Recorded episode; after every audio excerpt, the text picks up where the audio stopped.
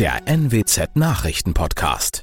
Hallo und herzlich willkommen zum Nachrichtenpodcast der NWZ. Mein Name ist Julian Reusch.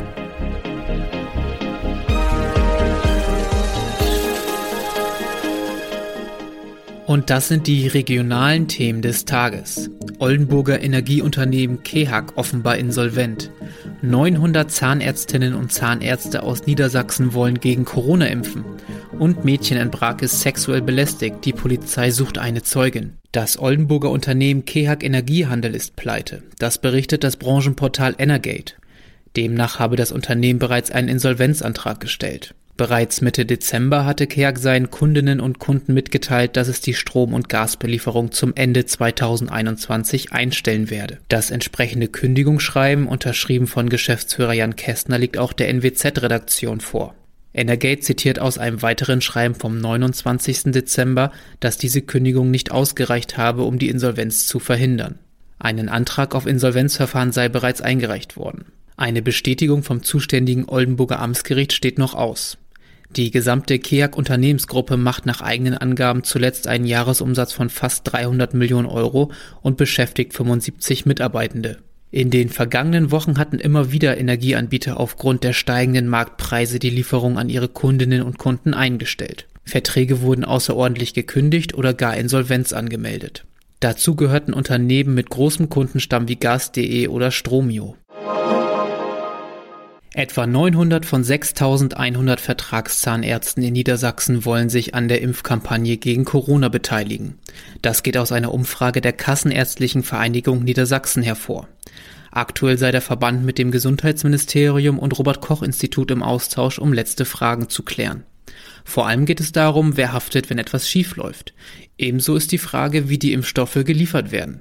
Etwa zwei Drittel der 900 interessierten Zahnärztinnen und Zahnärzte wollen in der eigenen Praxis impfen. Der Rest bevorzugt nahegelegene Impfzentren. Oliver Grimm, Sprecher des niedersächsischen Gesundheitsministeriums, versichert, dass die Haftungsfrage kein großes Problem sein wird. Schon heute sei es so, dass Hersteller und Staat im Zweifelsfall haften.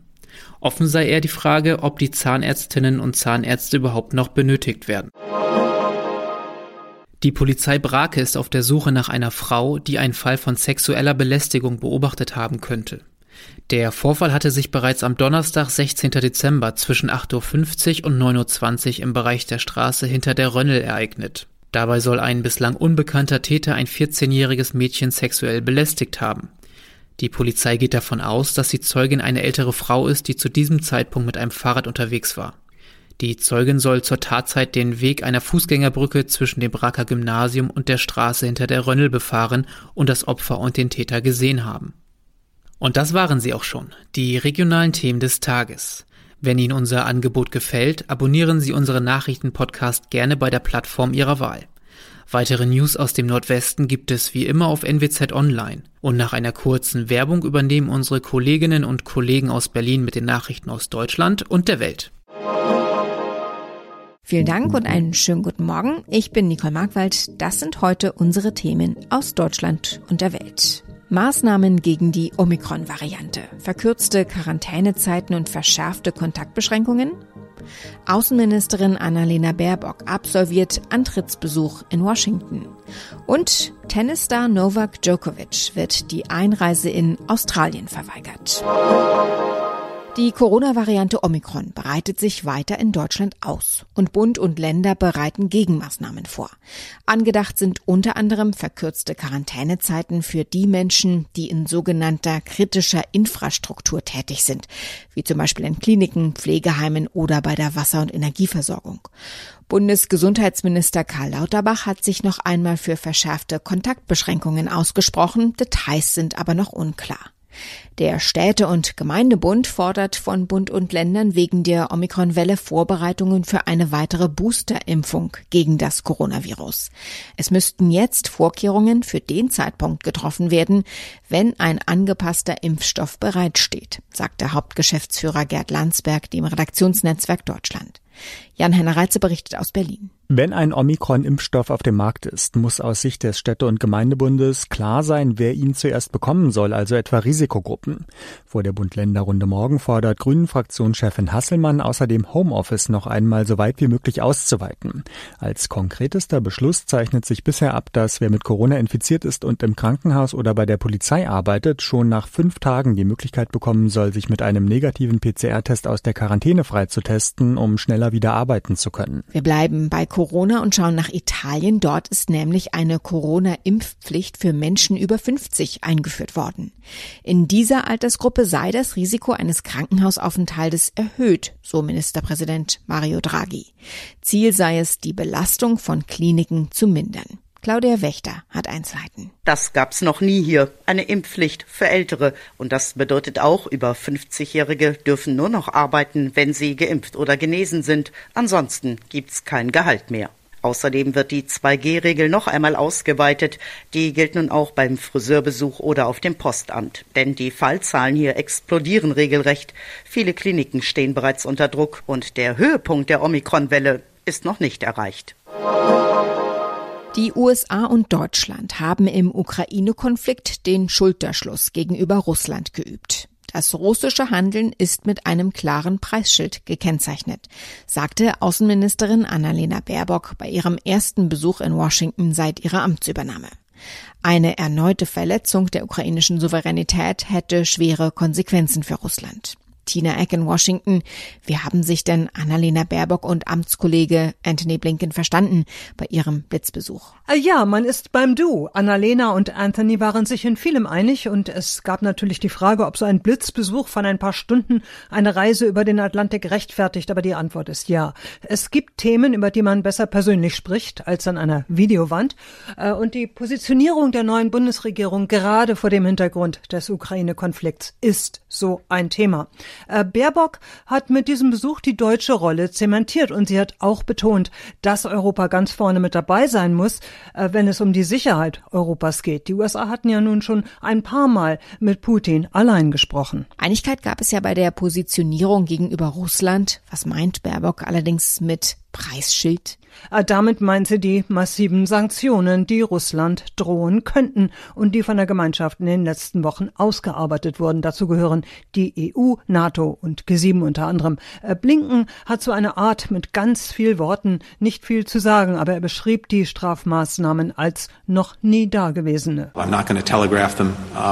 ich werde die hier nicht äh, uh, rausposaunen, aber uh, Moskau muss sich warm anziehen, wenn es die Ukraine angreift. Blinken betonte betonte die enge Koordination der Partner. Transatlantische Solidarität, sagte er, sei das beste Mittel gegen russische Aggression. Gab es denn auch Misstöne bei diesem ersten Kennenlernen? Ah, nun ja, höfliche Misstöne natürlich, äh, die gab es. Äh, beim Thema Militärhilfe für die Ukraine zum Beispiel, da wollen die USA defensiv Waffen liefern und zwar mehr denn je, wenn es ernst wird, Deutschland nicht. Äh, dann ist natürlich auch immer noch Nord Stream 2 der Elefant im Raum. And from our perspective, it's very hard to see gas flowing through that pipeline if Russia uh, renews its aggression. Blinken kann sich nicht vorstellen, dass die Pipeline in Betrieb gehen kann, wenn Russland die Ukraine angreift. Aber wenn alles diplomatisch gelöst wird, was sich alle wünschen, wenn es eine Deeskalation gibt, was alle hoffen, dann vielleicht schon. Äh, da hatten ja Biden und Merkel auch schon eine Einigung erzielt im letzten Sommer. Eigentlich hatte Tennis-Superstar Novak Djokovic vor, seinen Titel bei den anstehenden Australian Open zu verteidigen.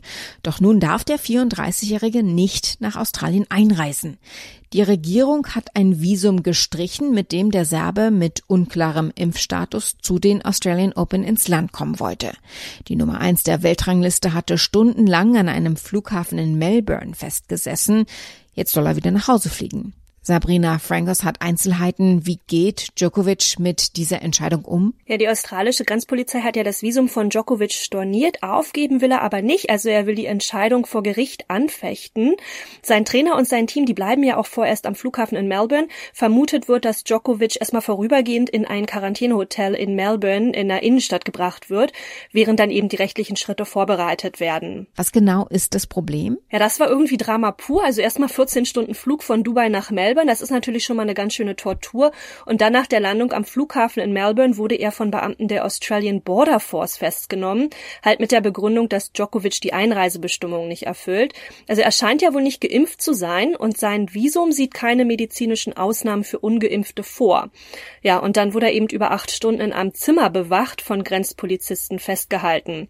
Ja, und die Behörden des australischen Bundesstaates Victoria haben Djokovic ja jegliche Unterstützung verweigert. Also Premierminister Scott Morrison hat auch auf die Entscheidung der Behörde reagiert und hat getwittert, dass Regeln eben Regeln sind, besonders wenn es um unsere Grenzen geht. Djokovic Vater passt das alles natürlich nicht sonderlich gut. Also er droht damit, Anhänger des Tennisstars auf der Straße hier zu versammeln, wenn sich das alles nicht irgendwie klären lässt. Wie reagieren die Menschen in Australien auf diese Entscheidung? Ja, da reagieren die Australier natürlich mit gemischten Gefühlen drauf. Einerseits spielt natürlich Sport eine ganz, ganz wichtige Rolle hier im Land und die Australian Open, die sind ja einfach natürlich ein Highlight, nicht nur für Tennisfans, sondern auch für die Australier allgemein. Andererseits ist Australien natürlich auch ein Einwanderungsland. Das heißt, viele haben natürlich ihre Familien und Angehörigen in anderen Ländern, also in arabischen Ländern, asiatischen Ländern oder eben auch in Europa.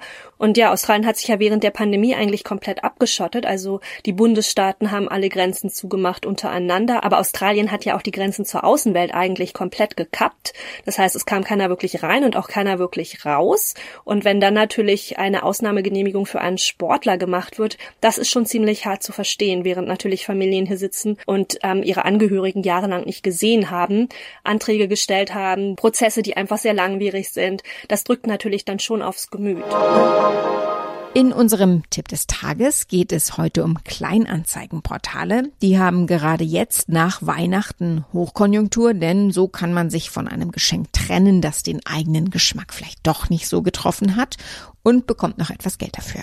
Aber wo viel verkauft wird, tummeln sich auch Kriminelle. Wie man sich davor schützen kann, weiß Thomas Bremser. Die Betrugsmaschen werden immer raffinierter. Welche Dinge sollte ich denn beachten, wenn ich Produkte bei Kleinanzeigenportalen kaufen möchte?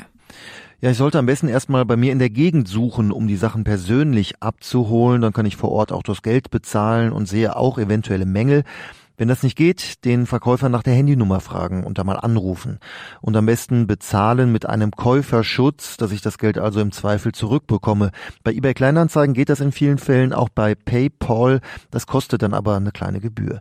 Ich sollte auf jeden Fall Fotos machen von der Anzeige. Ähm, falls der Verkäufer das Profil nachher löscht, habe ich für die Polizei noch die Fotos. Jetzt kommt es ja aber auch vor, dass Leute betrogen werden, die Dinge verkaufen im Internet. Wie gehen die Betrüger da genau vor und was kann ich machen?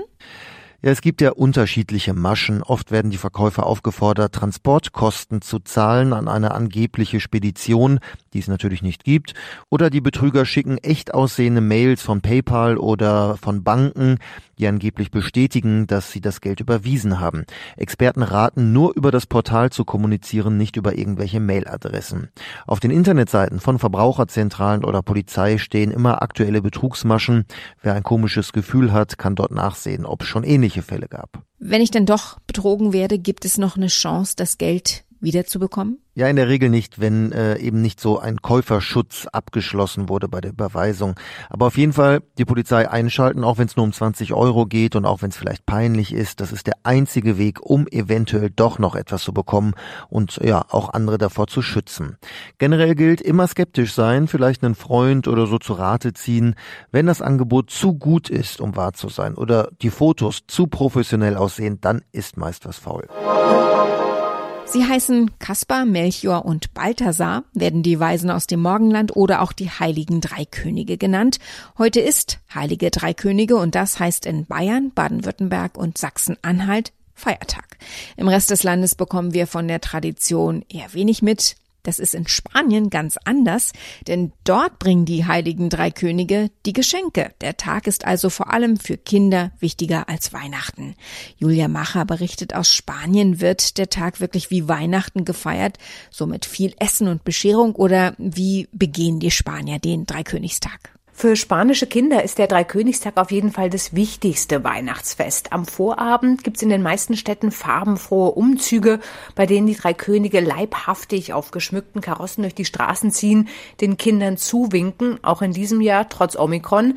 Dann heißt's ab ins Bett, damit die drei Könige arbeiten können. Und wenn die Kinder aufwachen, liegen die Geschenke unterm Baum. Für die Eltern ist es oft ein ziemlicher Stress, denn manchmal wollen die Kleinen natürlich die ganze Nacht aufbleiben. Aber davon kann sich die Familie dann bei einem üppigen Mittagessen erholen. Soweit das Wichtigste an diesem Donnerstagmorgen. Nicole Markwald ist mein Name. Ich wünsche einen guten Tag.